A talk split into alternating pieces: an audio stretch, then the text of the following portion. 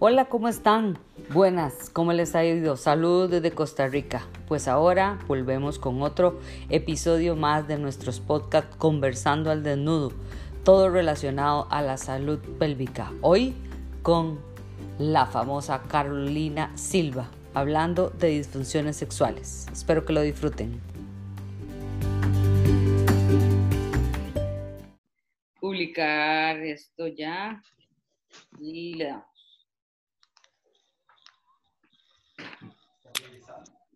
Perfecto.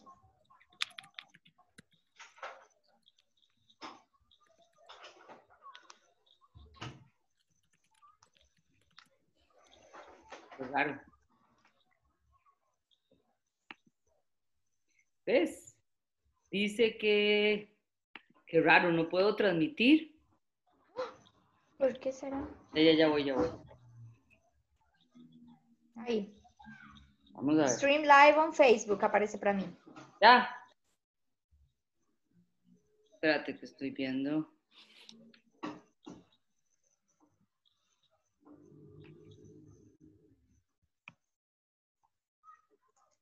Ok. Ahora sí, nos vamos. Buenas noches. ¿Cómo están todos? Un saludo muy cariñoso. Eh, muchas gracias, Carolina, por estar acompañándome hoy. Es un Ay, con mucho gusto. mí tenerte, mi, mi- mi invitada a Conversando el Desnudo.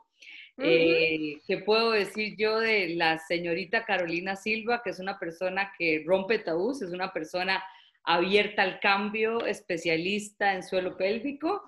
Y qué más decir que todos la conocemos y además de eso que Caro es la frescura de un ser humano, así que muy rica poder estar aquí con vos, especialista en sexualidad funcional. Y, y pues no, ¿quién más de inaugurar conversando el desnudo, Caro?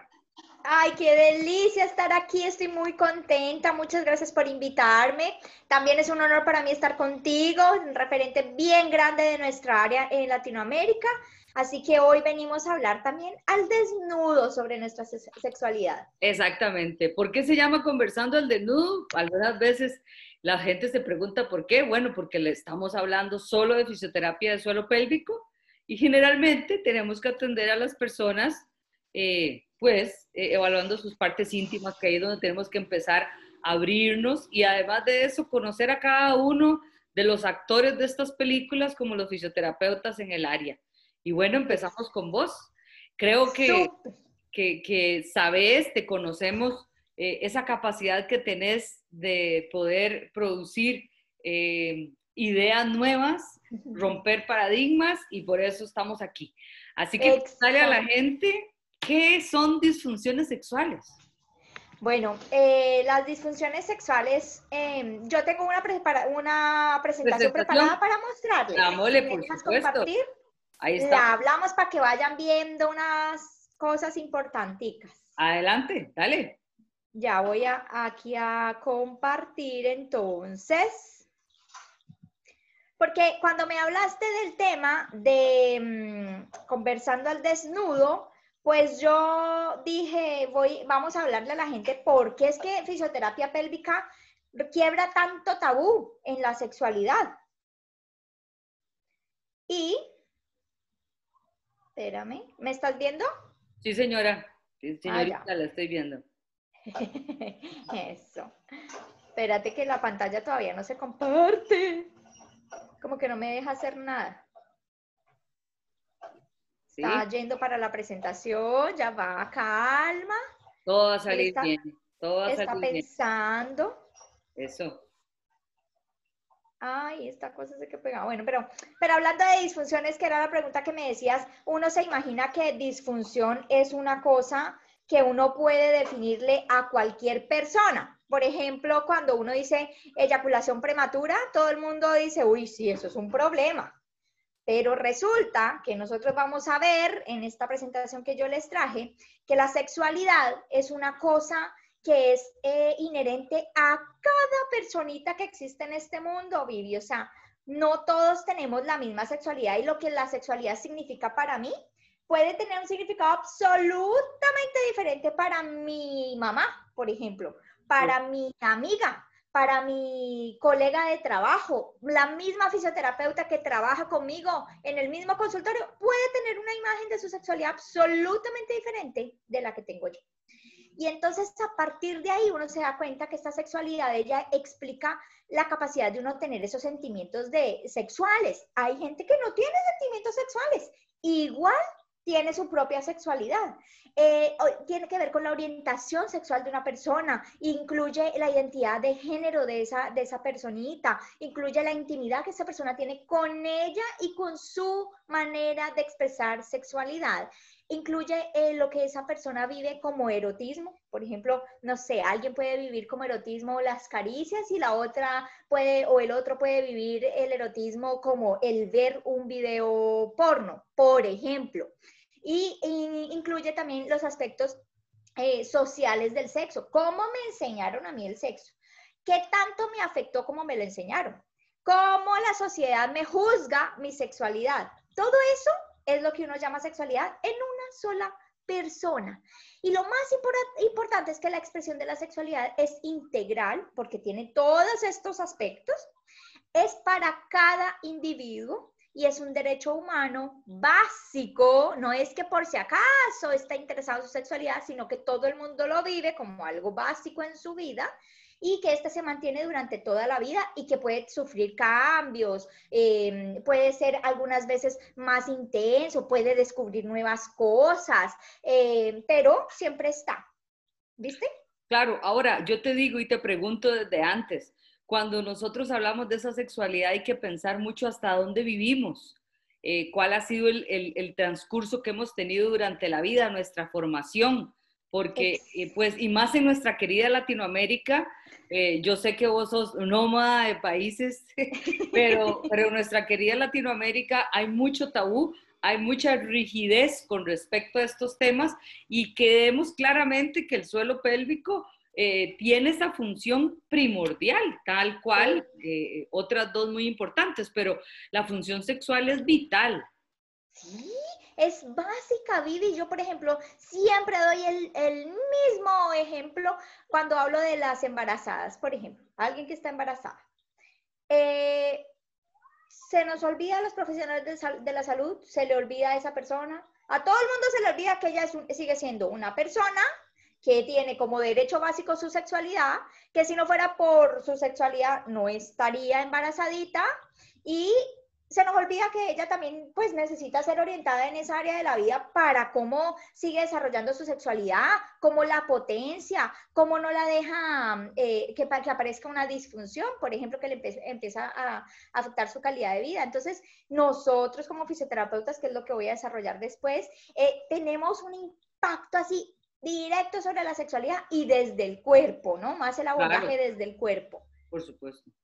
Entonces, cuando me preguntabas qué, era una, qué era una disfunción sexual, pues aquí precisamente les traigo la definición que es un problema que ocurre durante la respuesta sexual, o sea, toda esta eh, respuesta que mi cuerpo y mi mente, ¿no? Que van entrelazados, eh, generan ante un estímulo que yo creo o que yo tomo como sexual y esa disfunción, ese problema, me impide de experimentar una actividad sexual, sea masturbación, sea una actividad sexual compartida, sea una fantasía sexual, lo que sea, pero que sea satisfactoria. Entonces, cuando uno dice, por ejemplo, eh, lo que les ejemplifiqué al inicio de la eyaculación prematura, dice, ¿eso es una disfunción? Hay que ver, porque aquí dice que es si es que me está impidiendo de una satisfacción sexual.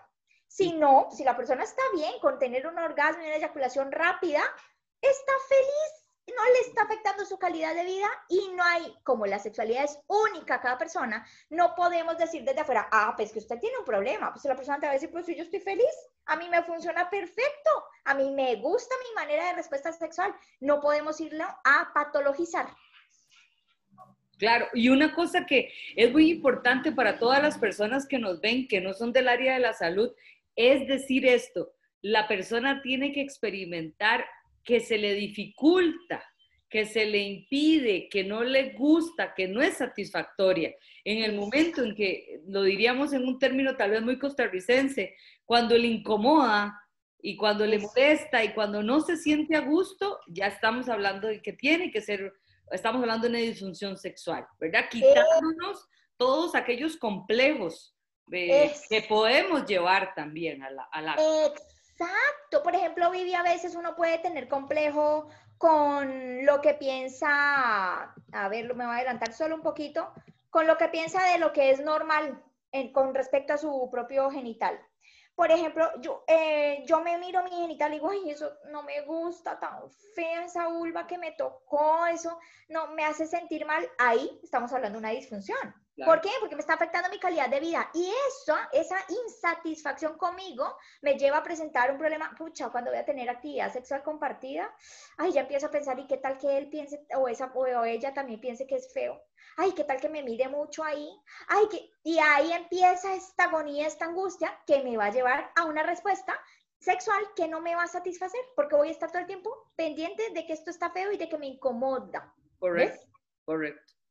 Entonces, bueno, entonces ahora sí me voy a volver un poquito. Entonces, ¿por qué es que decimos que fisioterapia pélvica puede ayudar en sexualidad? ¿Cuáles son los pro de la fisioterapia pélvica en sexualidad?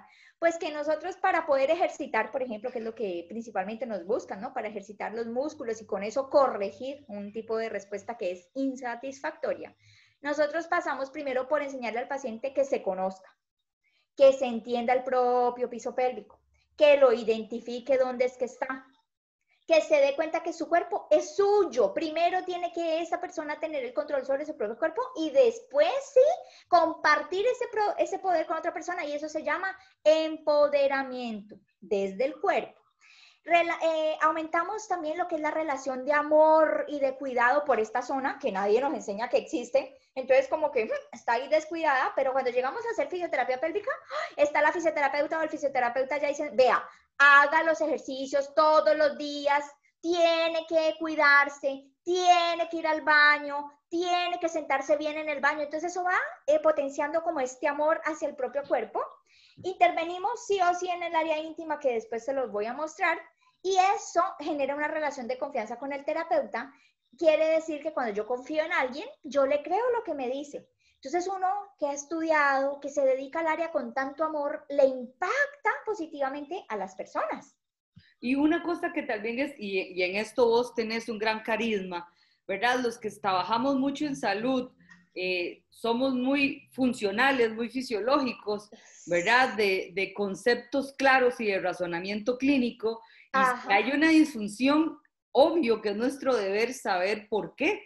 Y para eso es, el razonamiento clínico. Pero me parece que estas cosas que, que vos incorporas, ¿verdad? Como el autoconocimiento, como ese amor y cuidado, le permiten a la persona sentirse más seguro de sí. Y al final de cuentas es un ser humano que tiene un problema de disfunción sexual. Obviamente que tienes que estar apadrinado de otros profesionales.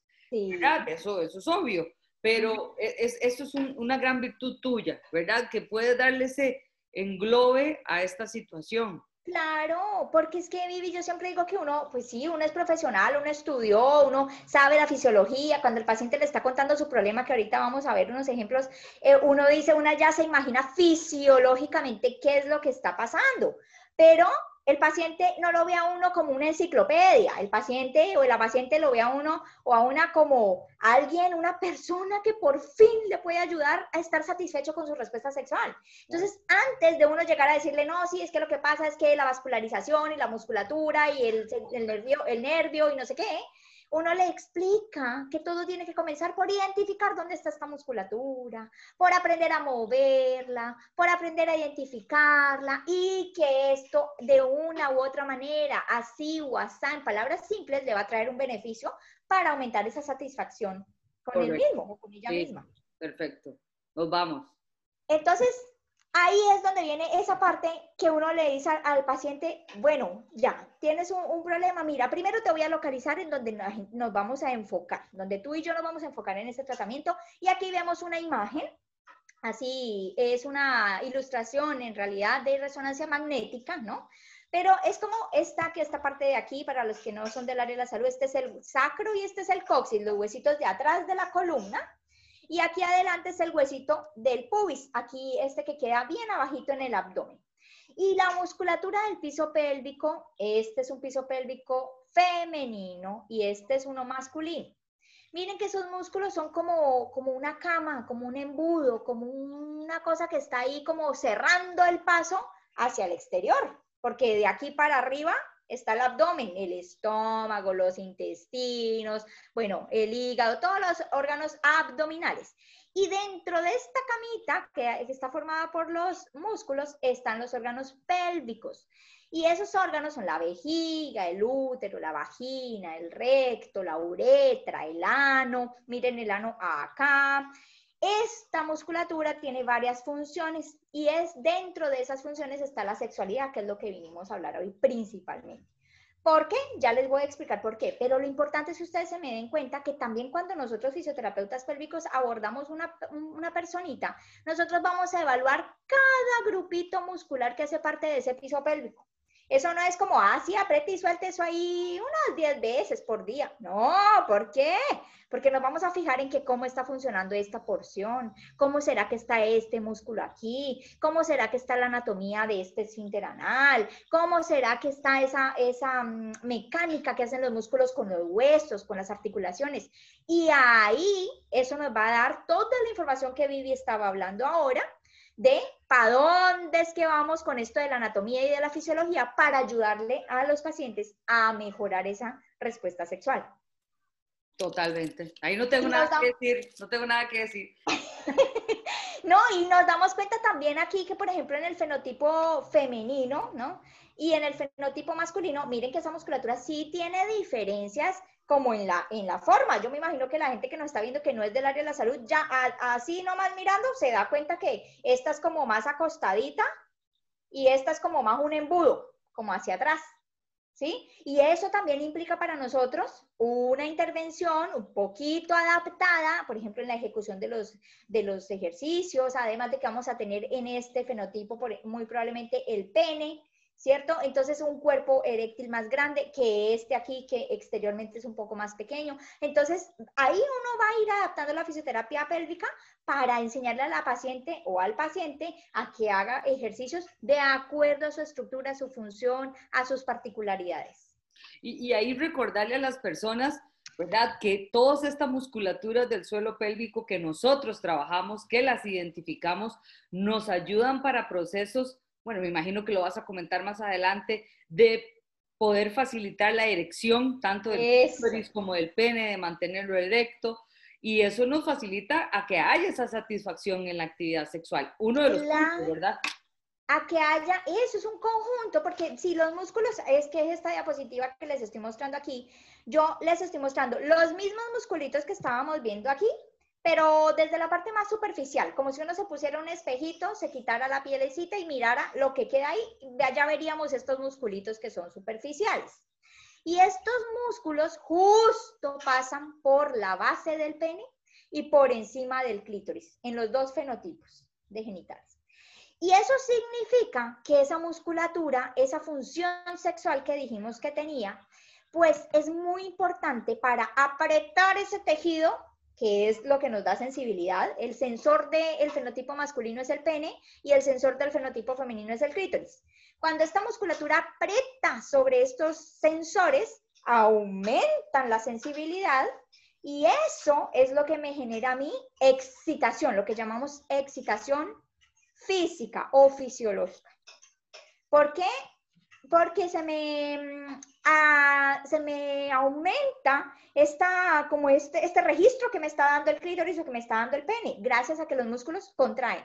Y para que eso pase, pues yo necesito de músculos que contraigan, porque si están todos flojos ahí, que no saben ni cómo contraer, que se cansan rápido de contraer, pues a mí me va a durar muy poco esa excitación.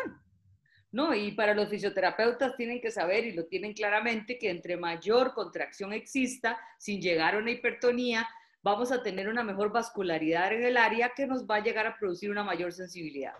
Exacto. ¿Por qué? Porque, porque estos tejidos son, eh, se llenan de sangre para uno aumentar la sensibilidad.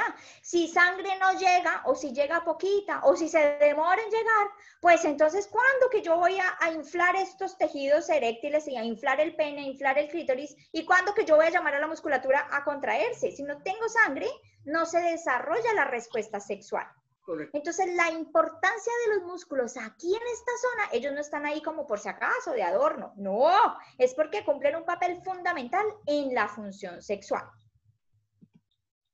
Y entonces, a partir de que ya, bueno, ustedes ya también me siguieron en esta presentación, dice, ah, ya entendí por qué es que los músculos son importantes para la función, para la sensibilidad, para ah, trancar la sangre en esos cuerpos del clítoris y del pene. Pues de ahí para adelante, Vivi, en el tratamiento, después de la educación, uno empieza a derribar tabúes increíblemente a lo largo de un tratamiento normal, que son cosas que, eh, intervenciones que uno va a tener que hacer y va viendo cómo a los pacientes se les van cayendo los tabúes de a poquito. Por ejemplo, con ese que teníamos, digamos, de la, del autoconocimiento del propio cuerpo empiezan a aceptar su cuerpo, se dan cuenta que la lubricación es una cosa que tiene que estar presente, que también depende de vascularización, por ejemplo, que el olor en, el, en la vulva, en la vagina, en el pene, es una cosa normal que hay, tiene que tener un olor como de la zona, así como la boca tiene un olor propio de cada persona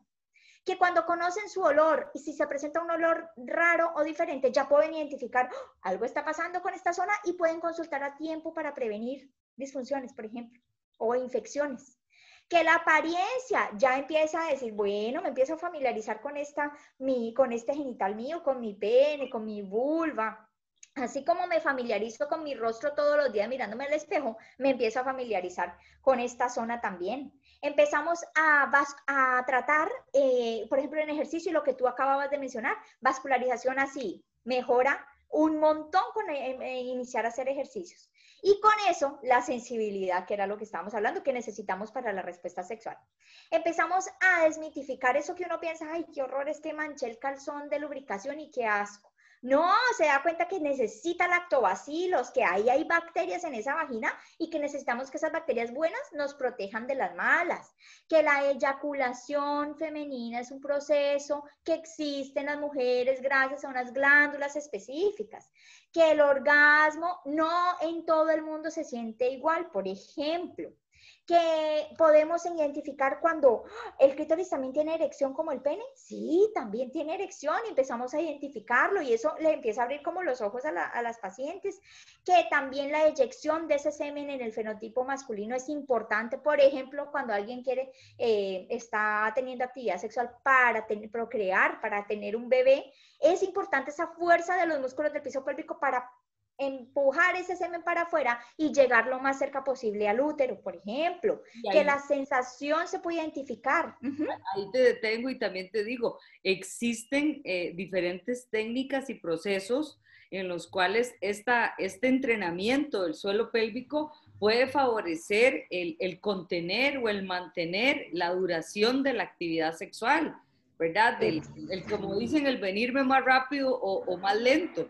Y yo creo que es una cosa que hablar con tranquilidad, eh, como vos dices, desmitificar, eh, que, que, es muy importante y que la persona se identifique con sus partes, que yo creo que eso es una cosa vital para poder progresar. Claro, porque si no, ni siquiera se conecta con la zona y uno le va a pedir que tiene que hacer una rutina de ejercicios que tiene que ser diaria, que tiene que mirar cómo va esa erección, que le cuente cómo va esa lubricación y la persona ni se, ni se mira, le da asco, le da cosa, pues no vamos a tener una tranca o el, tratamiento va a estar cojo a lo largo de, la intervención. Entonces uno va como potenciando y al final esos pacientes como que salen diciendo, ay, bueno, sí, yo ya, ya me gusta mi vulva. Bueno, sí, yo ya acepté mi, mi pene, me gusta hasta el ano les empieza a gustar. Por ejemplo, una incontinencia fecal cuando se recuperada, cuando ya puede ir al baño tranquilo, se puede sentar y hace caquita tranquilo o tranquila. Eso les cambia, parece que les da un amor por esta zona y eso es lo que uno necesita para la adherencia en el tratamiento. Y algo muy importante es que uno a través del físico, cuando uno le enseña esto, que todo físico, eso impacta en el psicológico, en el bienestar que estábamos hablando antes ah, sí, yo ya me, me, encontré mi piso pélvico, me encontré mis genitales, entendí que funcionan bien, que todo lo que yo pensé que era feo es bonito, es lindo, es funcional, es para que yo eh, funcione. Y a partir de ahí le da una confianza y una seguridad del propio cuerpo a, a los pacientes. No, y yo creo que también nosotros, como vamos avanzando durante nuestras vidas, como padres, ya algunos nosotros, tenemos que hacer entender que estas partes son partes normales, que hay que, que, eh, que, hay que verlas, yo siempre digo como una rodilla, un pie, un codo, ¿verdad? Que, que es parte de nosotros y que tenemos que verlo naturalmente, ¿verdad? Siempre protegiendo, bueno, siempre hay personas que, ¿verdad? Que pueden causar un daño, eh, pero hasta, hasta eso mismo, te puedes convertir vos en, en una persona que daña a otra, ¿verdad? Eh, Diciéndole cosas feas o, o, hiriéndola, o sea, de formas al maltratar a otra persona. Desde el sí, Vivi. Total, porque si nos educaran, así como que, por ejemplo, lo que yo decía, por ejemplo, en un curso que yo hacía antes, eh, que se llama Un placer conocerme, cuando las mujeres veían la vulva de otras mujeres decían, ah, pero, ah, pero no, las vulvas no son así que blanquitas, chiquitas, claritas, casi sin labios todo mundo depilado. No, las vulvas son diferentes todas como los rostros de cada persona. Y eso genera como el, ah, bueno, pues sí, sí, pues si todas son diferentes y cada una tiene unas características, pues yo voy a aceptar las mías. ¿De qué me estoy quejando? Claro, por supuesto. Avancemos porque si no Facebook nos bloquea como aquel día. ¿Verdad? Bueno, entonces, em, en, la, en la propia, o sea, en la manera en cómo vemos nuestros genitales, eh, uno cuando hace la inspección, por ejemplo, ya muestra los genitales, muestra la, la anatomía y de ahí uno va como sacando esos tabúes con respecto al tamaño principalmente que acontece en los hombres y con respecto al, color vulvar que acontece mucho ese, ese tabú y esa, como ese rechazo hacia la vulva por parte de las mujeres y ahí volvemos a esta diapositiva que yo les había mostrado y ahí cuando uno habla de normalidad se da cuenta que es como decir, ay, esa cara, ese rostro de Carolina no es normal, pero el de la Bibi sí es normal. No, es como, es inherente a cada persona. Entonces, todos tenemos un, genital, sí, pero cada uno va a tener sus características. Por ejemplo, miren aquí esta cantidad de características de fenotipo masculino en pene y de esta cantidad de fenotipos femeninos en vulvas. Son todas únicas, ¿ok? Entonces esa normalidad se nos va sacando de la cabeza y además con respecto a la función sexual, que todo el mundo cree que esto es lo normal, ¿no? Ya que estamos hablando de normalidad. Ah, que hay que tener una excitación, todo el mundo tiene que excitarse siempre, que después tiene que mantener esa excitación en el tiempo, yo no sé cuánto tiempo, porque no puede ser un minuto, tampoco pueden ser cinco, pero tampoco puede ser una hora. Y entonces nos empezamos como a comparar y todo el mundo tiene que tener un, un orgasmo, por lo menos, ¿no? Y después calmarse. Y resulta que esto es lo que se vendió hace, ah, hace tiempo, ¿no? Se, se, escribieron estas fases del, de, la, de la respuesta sexual. Pero cuando uno habla con los pacientes, uno se encuentra con que esas, esas respuestas sexuales no, todo, no es así, uno, dos, tres, cuatro y se acabó. ¿No? Y no es todo medido con tiempo y todo el mundo es igual. No, como estábamos diciendo, la función sexual es diferente para cada persona. Entonces, por ejemplo, podemos encontrar una persona que tenga su excitación, su pic de excitación y se va al reposo y está feliz con esa. Como puede haber personas que tienen esta respuesta y dicen, no, yo no quiero esa, yo quisiera aquí, por ejemplo, una excitación, pero quedarme excitado más tiempo, no sé, quiero 15 minutos de excitación antes de tener un pic por ejemplo, de sensibilidad, de tener orgasmo. Y entonces, así como están los que están felices, están los que están insatisfechos y ahí recién podríamos llamar de una disfunción sexual. O por ejemplo, esta curva, Vivi. Claro. Y dicen siempre que las mujeres tenemos más esta curva que los hombres, ¿verdad? Es más que las mujeres podamos ser muchísimo más multiorgánicas que el varón. Eso debido al, eso, eso debido al periodo refractario a a una liberación de hormonas y tenemos igual un paper por ahí que mañana en el Congreso estaré hablando, diciendo que tenemos hombres multiorgásmicos, ¿sí? Ah, 2017. Y eh, el, más o menos el 5% de los hombres del mundo es multiorgásmico. Entonces, esta curva, por ejemplo, ¿pero qué? Es excitación, orgasmo, reposo, o sea, reposo cortito y otra vez excitación, orgasmo, reposo cortito. Y la persona puede decir, ah, pues sí, yo me la paso como de excitación, orgasmo y reposo, pero la paso bien, porque es rapidito que vuelvo a la excitación. Y otra persona que te puede decir, ay, no, a mí me gustaría que fuera una sola, no me gustaría volver a entrar a la excitación después. Y, y ahí voy, sin, sin, que planeemos todavía hablar o, o, adelantarme, no sé si lo tenés por ahí contemplado, hablar de, de diferentes nomenclaturas. ¿verdad? Porque si hablamos desde la CIF o hablamos desde la DM5 e, etcétera, podríamos hablar de las diferentes eh, terminologías de disfunciones. Pero también lo más importante en este ritmo es encontrar cómo compaginar, ¿verdad? Que eso es lo, más importante porque puede ser que a mí me guste la montaña rusa que estás presentando, pero a la persona con quien estoy no le guste. Exactamente. Y adivine quién es fundamental para poder modificar esas respuestas, porque esto es todo fisiológico, esto el cuerpo se comporta así. Ahí vamos a necesitar de los músculos del piso pélvico para poder modificar esta respuesta. Ah, que yo quiero que dure más. Bueno, vamos con un entrenamiento específico para eso. Ah, que yo quiero que sea solo uno. Bueno, vamos con entrenamiento para eso. Ah, que yo quiero que sea menos intenso. Bueno, vamos con entrenamiento por eso. Ah, que yo quiero que se repita más. Bueno, entonces vamos a entrenar por eso. Y así uno con las estrategias musculares que requieren de un entrenamiento bien aplicado, pues entonces puede irse compaginando, por ejemplo, hacer que su curva sea más cercana o más próxima a la curva de la persona con la que está compartiendo en ese momento la actividad sexual. Claro. ¿Ves? Y también te, podemos tener esta, por ejemplo, esta, llegó la excitación, se mantuvo un poquito, pero ya se fue al reposo y podemos tener esta, por ejemplo, tuvo excitación, tuvo un orgasmo, pero luego como que quedó más excitada y tuvo más, otro orgasmo. Y así podemos tener infinidades de curvas de respuesta sexual fisiológica y por eso es que uno tiene que escuchar al paciente atentamente para saber qué es lo que quiere, cómo está haciendo su respuesta y cuál es su objetivo. ¿Qué es lo que él quiere? ¿Cómo se quiere comportar? ¿Cómo la quiere adaptar? Y para uno poder plantear un entrenamiento que sea para él algo eficiente y efectivo. Entonces, Leo, dime. No, perdón, y, no sé si, como te dije, no sé si lo vas a, contemplar en, más adelante, pero estamos sacando a todas aquellas, y voy a hablar de mujeres primero, ¿verdad? que, sufren, de, para la gente que no es del, del sector salud, para la gente que tiene dolor a la hora de tener relaciones sexuales, que hay diferentes tipos y clasificaciones de ese tipo de dolor, en donde estamos hablando que puede ser un dolor a la penetración o durante la penetración que hay un ardor muy fuerte. Hay diferentes tipos de clasificaciones y dependiendo del nivel de profundidad del suelo pélvico pueden ser las respuestas. Pero Exacto. Es vital, perdón, porque si, si nosotros no analizamos qué tipo de dolor o, cómo es tu dolor, estas curvas eh, tan lindas no, se van a dar. Entonces, tienes que compaginarte con el otro o con la otra. Tienes también que analizar eh, si tienes un dolor que te está marcando, que te está limitando.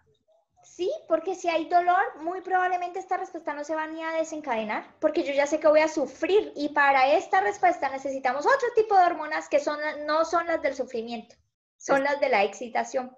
Entonces, no lo tengo así contemplado ni lo clasifiqué, pero sabemos, por ejemplo, Vivi, que tenemos, eh, siempre decimos dispareunia, es como el término que uno dice para el dolor al dolor sexual, me duele cuando tengo penetración, me duele después de que tengo penetración, me queda ardiendo, no sé qué. Pero dentro de esa dispareunia tenemos la clasificación de vulvodinia o de vaginismo o de dispareunias profundas, por ejemplo. Y ahí uno va a decir, de vulvodinia es fácil para las personas que no son del área de la vulva, o sea, de toda la parte externa que fue esta imagen que yo mostré aquí, que, que cambiamos rapidín como por si ¿cierto? Esto es la vulva. El dolor está por aquí, a la entradita nomás, en algún lugar de esta vulva. Vaginismo, ah, yo no consigo o me cuesta mucho pasar hacia el canal vaginal, ponerme el dedo, ponerme un pene, ponerme un vibrador, hacerme el, examen ginecológico, colocarme una copita menstrual o un tampax, me cuesta, es como que encuentro todo cerrado, eh, muy duro, muy intenso perdón, cuando, cuando vos estás con un grupo de amigas, bueno, ahora que estamos en pandemia, eh, está complejo eso, ¿verdad? Siempre, eh, pero cuando vos estás en compañeras de trabajo, etcétera, y vos preguntas, ¿y, ¿y cuántas usan Tampax? Ah, no, a mí no me gusta. No, no, yo jamás uso Tampax. Y bueno, la copa, ya estamos evolucionándonos aún más para entender, todavía hay más adherencia a la copa, pero por no verse, es por no tocarse, es mejor. Eso es el, el problema. ¿Verdad? También situaciones que hay que, pasar la raya. Eso, y que nosotros podemos ayudar porque también el uso de la copa depende de qué suelo pélvico usted tiene. el tamaño, mejor dicho, la adaptación de esa copa, cuántas horas la va a usar, todo eso depende de cómo está la función del piso pélvico, que es esta cama que va a sostener también la copa. Ahora, cuando usted se la pone, es más una cosita que el piso pélvico va a tener que sostener ahí adentro, ¿sí? Entonces, eh, ese dolor, bueno, eh, se va a clasificar dependiendo de lo que pasa, pero ese dolor tiene una raíz también en la musculatura del piso pélvico, porque ¿quiénes eran que estaban alrededor de la vagina? Pues los músculos del piso pélvico. Ah, que es que yo soy constipada y no me no consigo ir al baño. Ah, vamos a mirar qué pasa con ese piso pélvico. También puede estar aportando a que esa puerta esté cerrada por contractura. Entonces ahí, o, o por espasmo. Entonces ahí nosotros tenemos mucho que hacer para primero primero tratar ese dolor y después sí potenciar la función sexual, porque si con dolor usted quiere y quiere y quiere, probablemente va a estar muy limitado precisamente por otros, sistemas, otros eh, flujos fisiológicos que se van a presentar debido al dolor y que no nos favorecen esta respuesta sexual.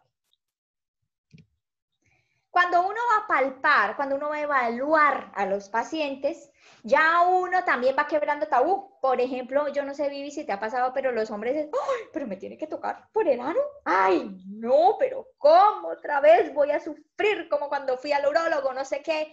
Es que me da susto que después, quién sabe, me queda gustando. Y después uno va, los evalúa, les va mostrando, mire, aquí tiene tensión, a ver, apriéteme, ay, ¿qué pasa con esa fuerza? Y ahí el paciente se le olvidan todos esos tabú y se enfoca en su salud eh, pélvica. Claro.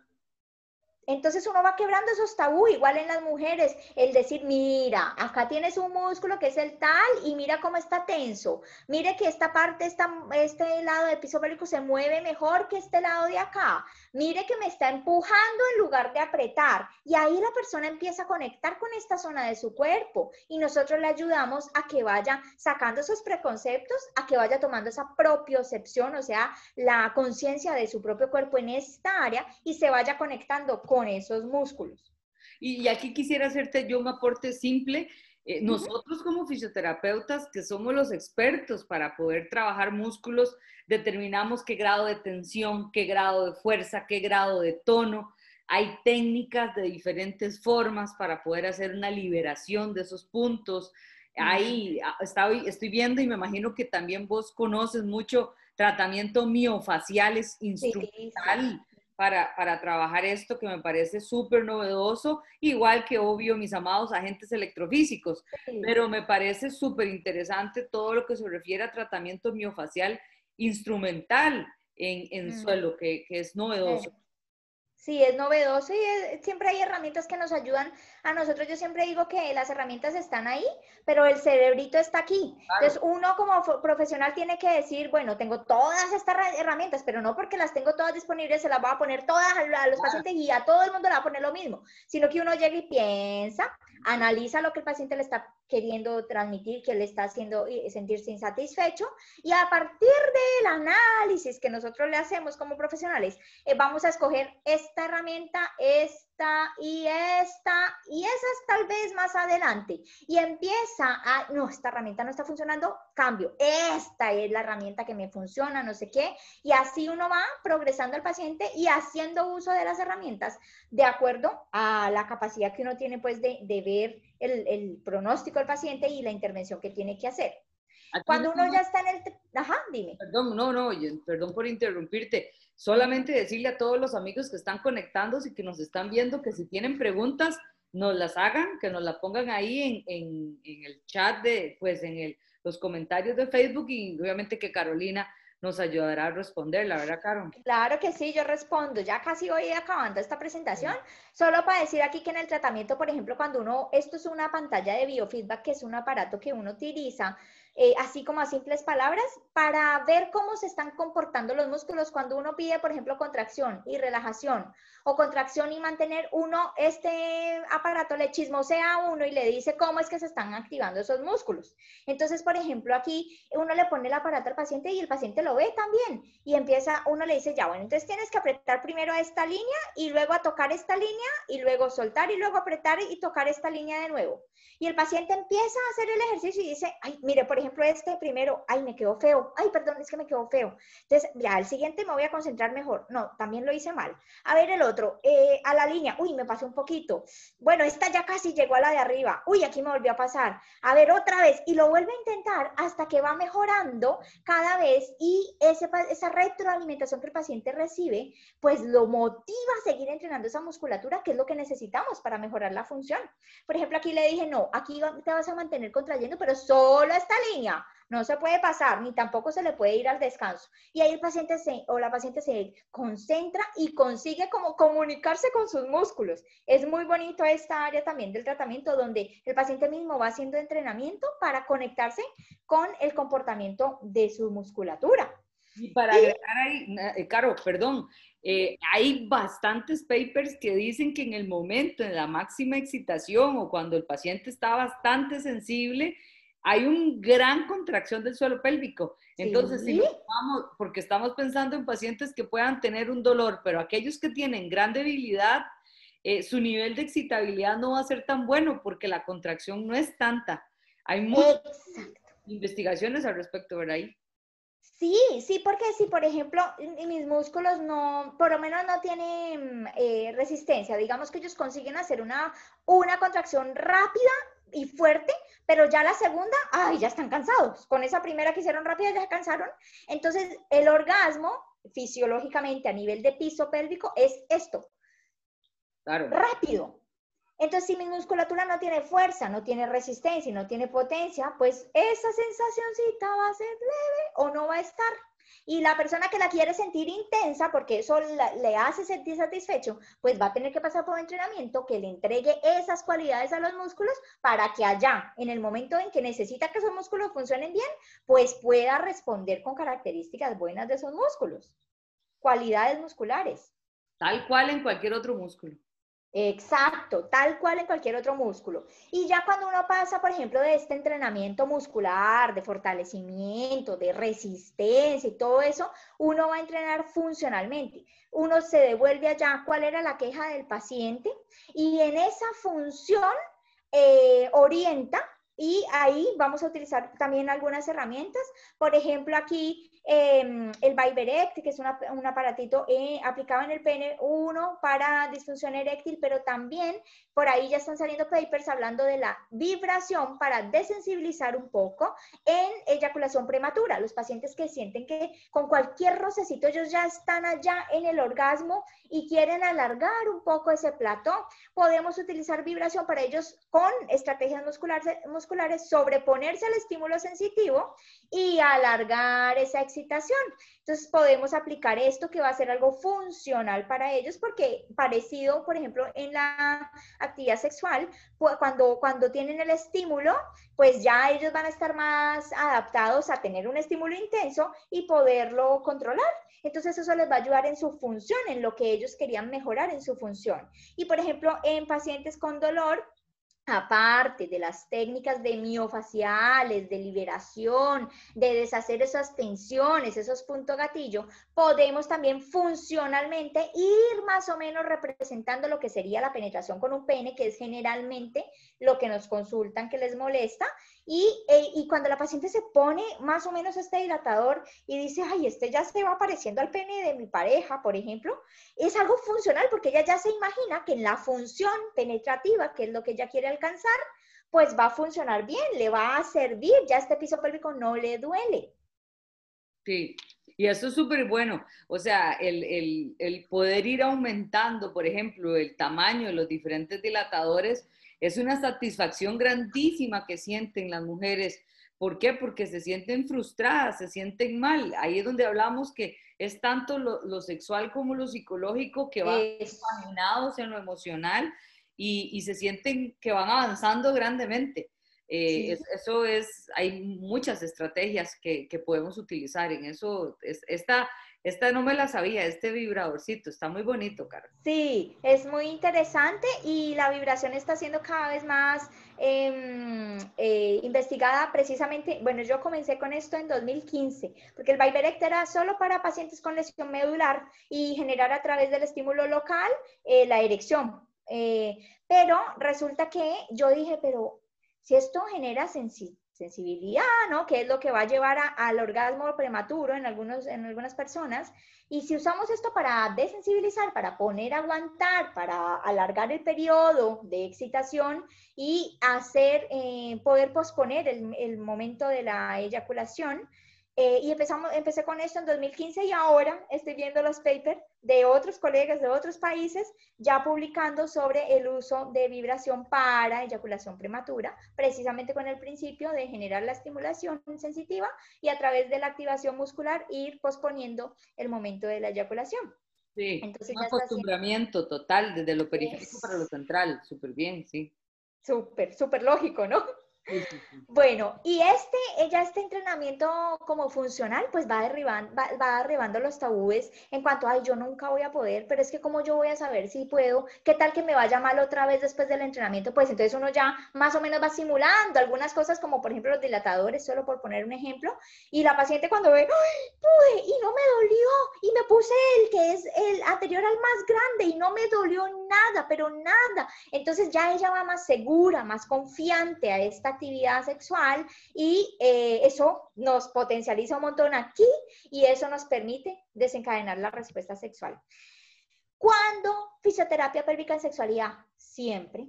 Siempre, porque sexualidad, como vimos al inicio, hace parte de la vida de una persona. Entonces, sí, embarazadas, claro, tenemos que ver cómo está esa función sexual. Ah, que el adulto mayor, pues también. Ah, pues que eh, en parejas no solo heterosexuales, también vamos a ver cómo está esa sexualidad por allá, qué estamos haciendo para alimentarla, qué, cómo está en el posparto, mejor dicho, en la posmenopausia, en la premenopausia, en todas, en todas las etapas de la vida, en todas las personas es importante que fisioterapia pélvica pueda potenciar esa respuesta sexual desde la musculatura.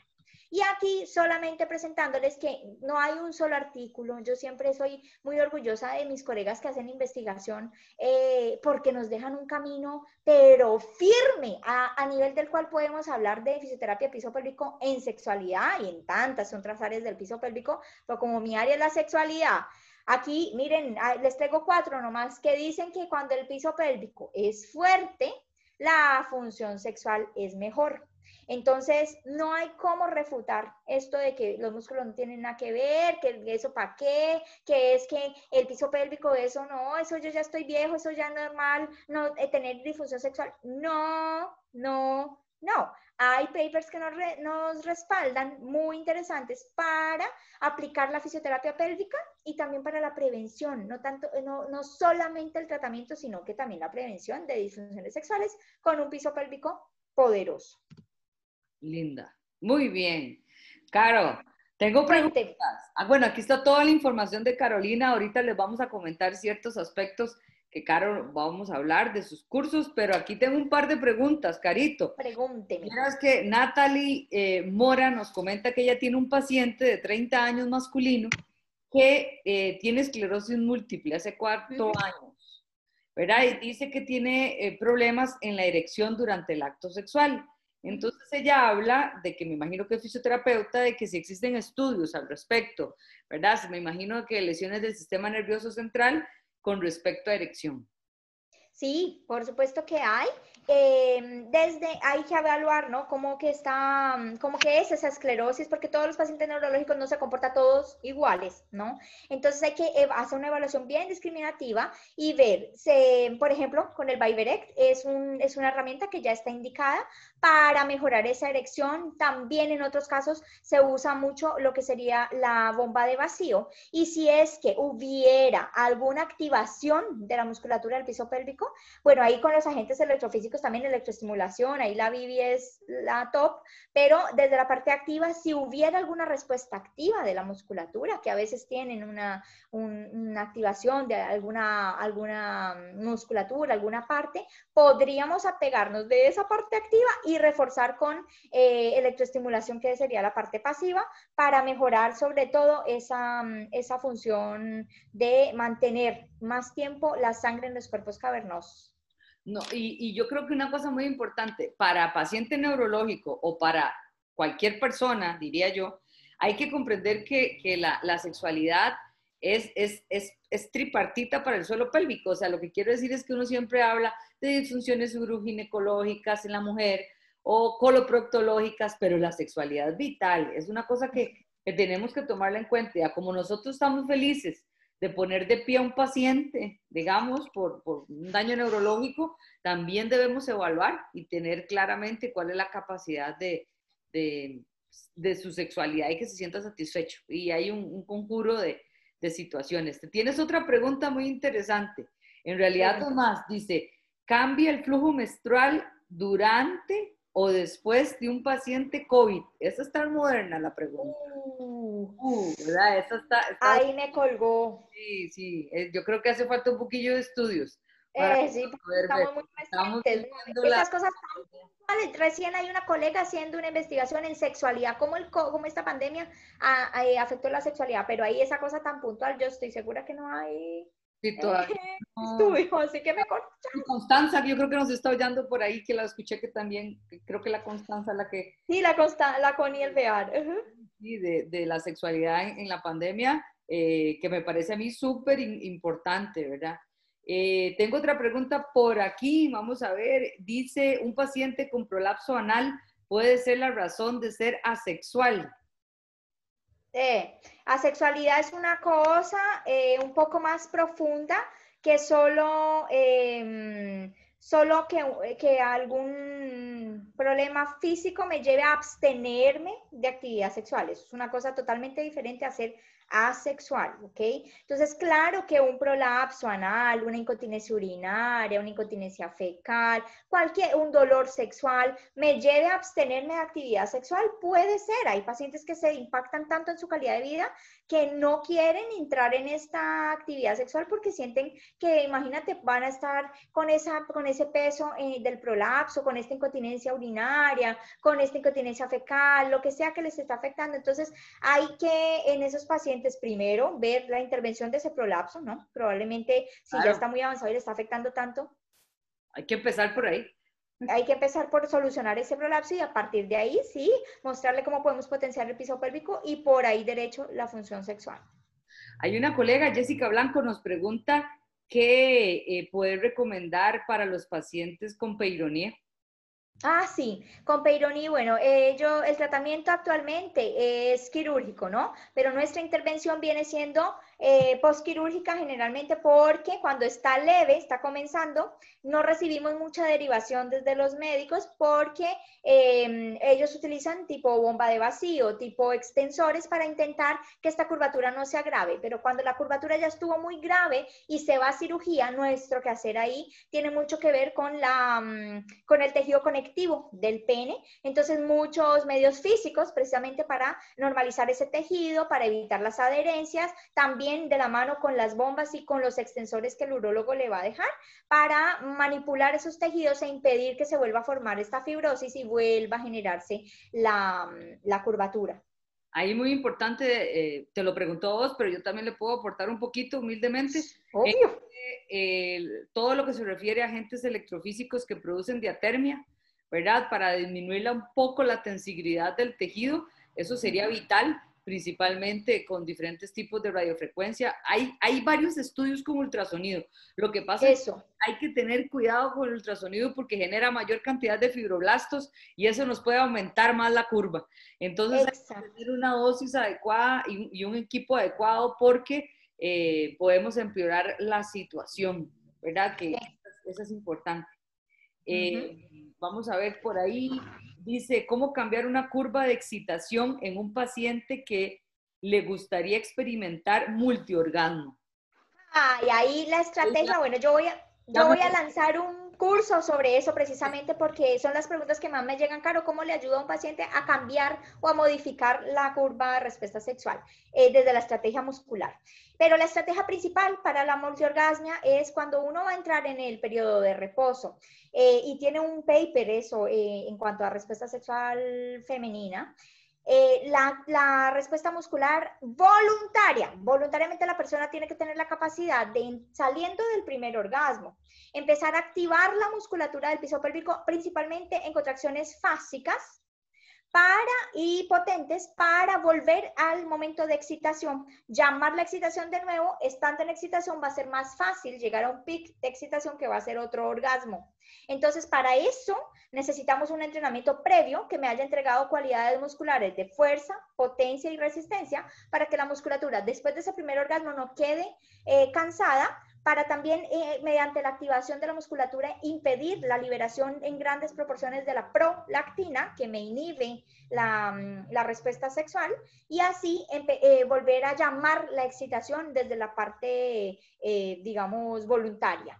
Claro. Somática. Aquí hay otra pregunta. Ruth Moreno nos pregunta que ayudaría la vibración en una disfunción eréctil producto de un atrapamiento del nervio pudendo. Yo eh, ahí no empezaría con la herramienta, empezaría con la liberación de ese nervio pudendo, liberando esa, esa, mm, ese atrapamiento desde la musculatura, desde técnicas eh, miofaciales eh, ya ese nervio va a conducir bien y si conduce probablemente me ayude a la activación de isquio cavernoso, que es el quien me tiene que atrapar la sangre desde las, las cruras del pene y ahí probablemente la disfunción eréctil va a mejorar mucho. Además que atrapamiento de pudendo genera dolor muchas veces, irradiado también, entonces si el paciente está con dolor, está con esta, esta tejido nervioso atrapado, voy a tener una disfunción que es mecánica principalmente. Después, eh, vemos, vemos, vamos viendo los resultados y vamos interviniendo. Y habría que determinar cómo es el atrapamiento que tiene, si produce una sonomesis, si produce una alteración en la conducción nerviosa de los músculos del suelo pélvico. Habría que determinar un poquito. Hay que evaluar reflejo, hay que evaluar activación muscular, em, simetría de la contracción de musculatura superficial, por ejemplo, a nivel del esfínter anal externo. Otra pregunta que hay por aquí es, ¿Por qué cuesta, ojo, qué preguntilla, esa es así a lo, a Carolina Silva, ¿por qué cuesta llegar a un orgasmo?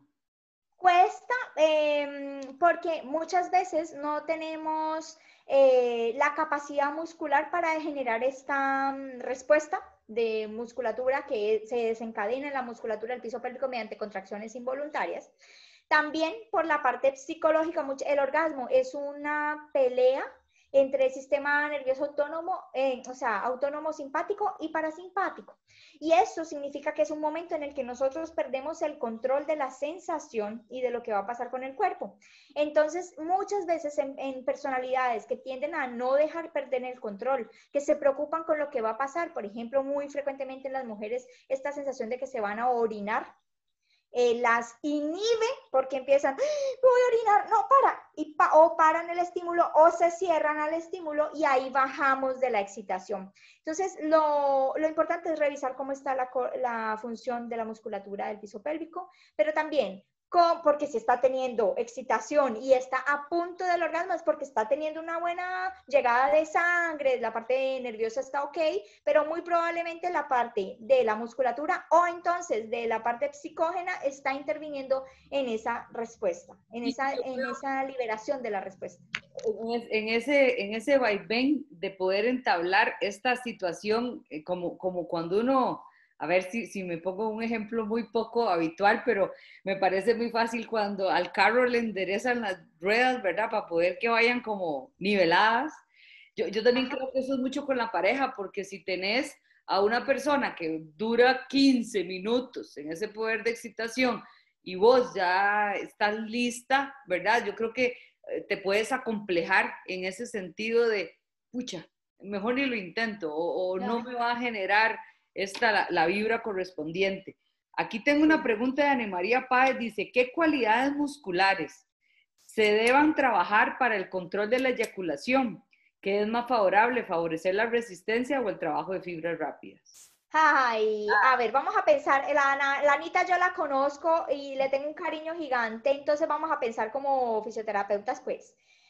Resulta que acabamos de decir que eh, eyaculación prematura generalmente es porque recibo un estímulo sensitivo, X, y ya la musculatura del piso pélvico se activa para generar este pic de sensibilidad que llamamos de orgasmo. Que si yo potencio la musculatura, yo estoy alimentando esa respuesta rápida.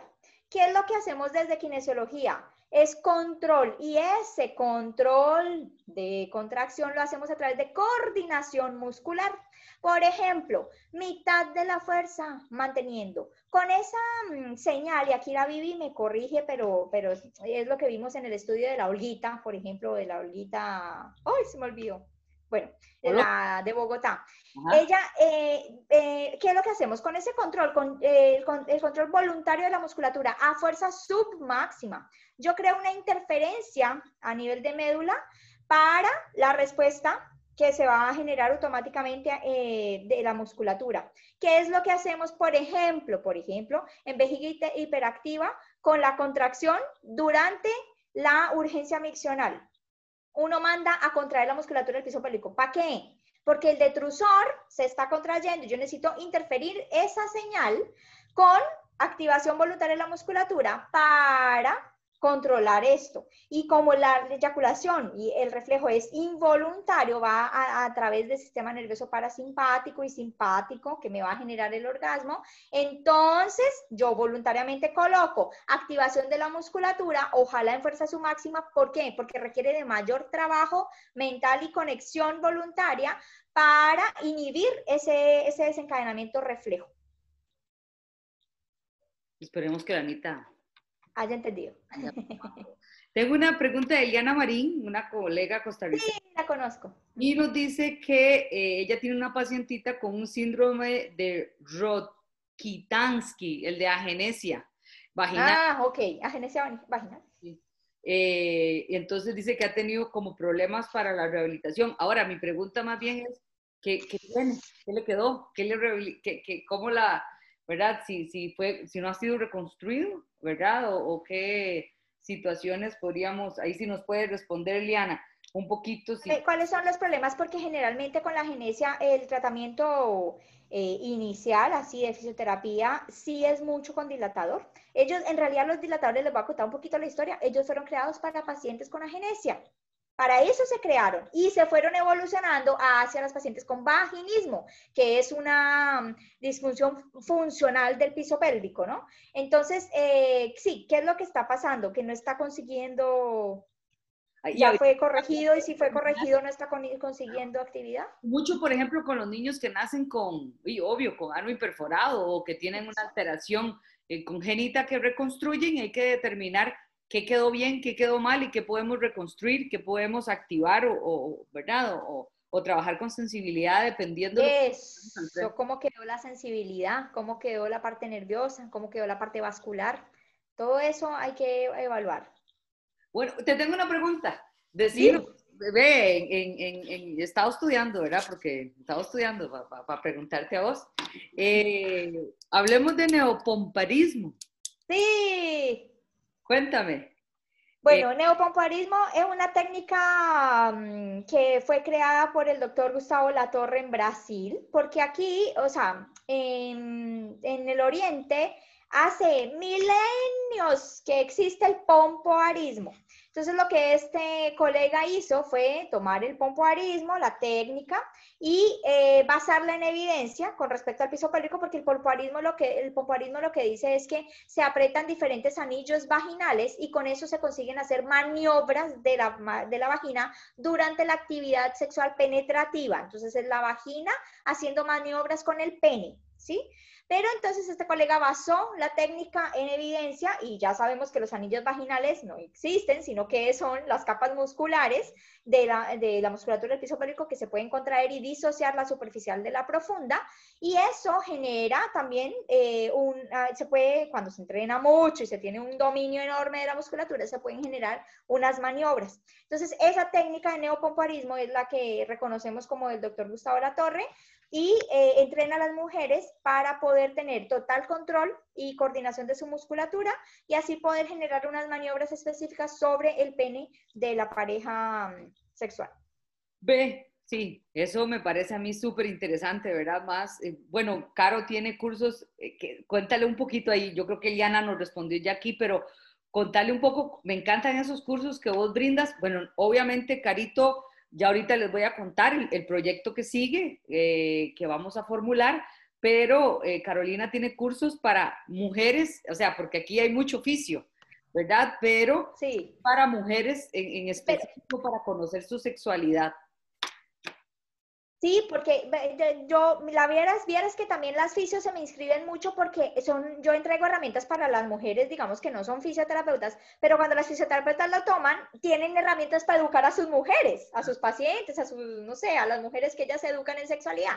Entonces tengo ahora un curso eh, sobre, se llama Así es que me gusta, con técnicas, movimientos, eh, estrategias musculares y posiciones corporales para favorecer el autoplacer, porque yo soy una convencida que la sexualidad no es algo que uno le va poniendo, le va dando el poder al otro para que haga lo que quiera con la propia sexualidad, y ya vimos que es de cada uno, pues entonces tengo que ser dueña de mi sexualidad, conocer mi placer, conocer mi cuerpo y eh, a partir de ahí, ah, de que yo sé que yo soy dueña, sé lo que me gusta, sé cómo, sé qué estrategias utilizo, lo comparto cuando quiero con una otra persona y eso es diferente que decirle, ay, no, pues haz lo que tú quieras porque yo realmente no me conozco, ¿ves? Entonces este curso así es que me gusta, es para mujeres, para em, conocer todos los movimientos, estrategias, posiciones y, y técnicas para la... Eh, masturbación y generar el autoplacer.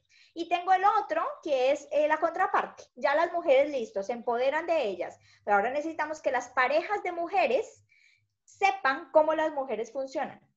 Porque siempre me dicen, ay, pues que las parejas, uy, como que hacen todo mal como que empiezan mal, como que todo quieren rápido, como que no entienden cómo funcionamos. Entonces eh, tengo ese curso que se llama el Club de los, las o les que saben. Y es como el club de los que entienden cómo funcionan las mujeres a nivel sexual. Por ejemplo, excitación, cómo es el orgasmo, que hay que sacar tanto tabú de que el orgasmo es solamente por penetración. No existe eso solamente porque la sexualidad es muy amplia y es para cada persona diferente. Bueno, e, excelente. Eh, Liana nos dice aquí que la paciente la operaron 17 veces, así que imagínate el nivel de adherencias y cosas por el estilo que puede tener y que eh, principalmente la lesión que tiene va a ser incontinencia eh, urinaria y que tiene hiperdilatación. Claro, me imagino la musculatura, ¿verdad? Que creo que ya eso sería todo un tema aparte cuando hablemos de incontinencia urinaria, y, también de, ver cómo está esa activación muscular, porque a veces no tienen, no tienen desde la parte activa, no tienen cómo llamar esa, esa activación. Tal vez eh, habría que comenzar con la parte pasiva e ir eh, haciendo la transición, ¿no? De pasivo a pasivo asistido, o sea, de activo asistido y después terminar en activo, porque imagínate, con 17 cirugías esa musculatura tiene que haber sufrido mucho cambio estructural y funcional, ni qué decir. No, definitiva. Caro, muchas gracias. De verdad, muchísimas gracias. Aquí es donde les queremos comentar. Voy a compartir, ahora me toca a mí, un momentito la pantalla y este es el proyecto que se viene. Voy a, voy a dejarlo aquí listo para, dame un segundito para compartir. Em, vamos a, dame para ver, aquí se me fue. Eh, aquí está, se me perdió, se escapó. Estábamos con la famosa Carolina Silva y viene el proyecto personal que se denomina Aprendientes, un proyecto pues mío, y vamos a empezar a generar cursos online, porque la virtualidad es lo que está ahorita con diferentes eh, profesionales y Caro va a ser la primera en que vamos a tener tres cursitos, ¿verdad, Caro? Disfunciones en el hombre, disfunciones sexuales en la mujer y dolor. Y dolor, exactamente. Exactamente, les estaremos pues anunciando cómo van a ser y obviamente Carolina, que ahorita les explica todas sus redes y todos sus cursos. Eso. Y para comentarles también, Caro, adivina quién viene la otra semana. ¡Uy! ¿Quién? la Olguita. De impacto, la señora Bernardita Fuentes. Bernardita, qué súper. La jefa se viene, vamos a hablar de lo que es la experiencia clínica en el abordaje de la fisioterapia en coloproctología. Así que la otra semana, 30 de julio, a la misma hora, por el mismo canal, como dicen, tendremos a Bernardita para hablar un poco de, lo que es coloproctología, que, es un área bastante importante y que, y que también... Y que también, y que también impacta mucho en la calidad de vida, ¿no? Correcto. Así que la próxima semana tenemos a la Bernardita. Eh, espérate para ver, aquí me salgo y me quedo aquí con vos. Muchas gracias, Caro. Cuéntanos cómo te pueden localizar. Eh, en, Instagram, en arroba la.carosilva, la.carosilva. Y em, eso, por ahí me contacta todo el mundo o al mail hola caro arroba carolinasilva.cl. Hola, caro, arroba carolinasilva.cl. ¿Será que lo escribimos aquí en el chat? Ah, no, Pueden escribirlo, sí. Ah, bueno, yo lo pongo ahora aquí en el, en, el chat de Facebook para que les quede claro cuál es su correo y arroba. Ahí, mira. Dale, eso, perfecto. Ahí están todas las redes de Carolina para que la puedan contactar. Instagram y mail y WhatsApp, pero es un internacional y un larguero de números, así que más fácil por aquí por aquí. Yo respondo siempre, a veces me demoro un poquitico, pero un poquito, pero yo respondo a todo el mundo, le respondo, así que pueden eh, contactarme como cuando quieran para lo que necesiten. Aquí estoy. Muchas gracias, Caro, y que se esperen porque esos dos cursitos van a estar muy bonitos. Bueno, tres en realidad. Tres, tres. Me parece que va a tener mucho impacto para todos nuestros amigos eh, latinoamericanos, muchos colegas de México, ¿verdad? Que están muy interesados en Centroamérica también.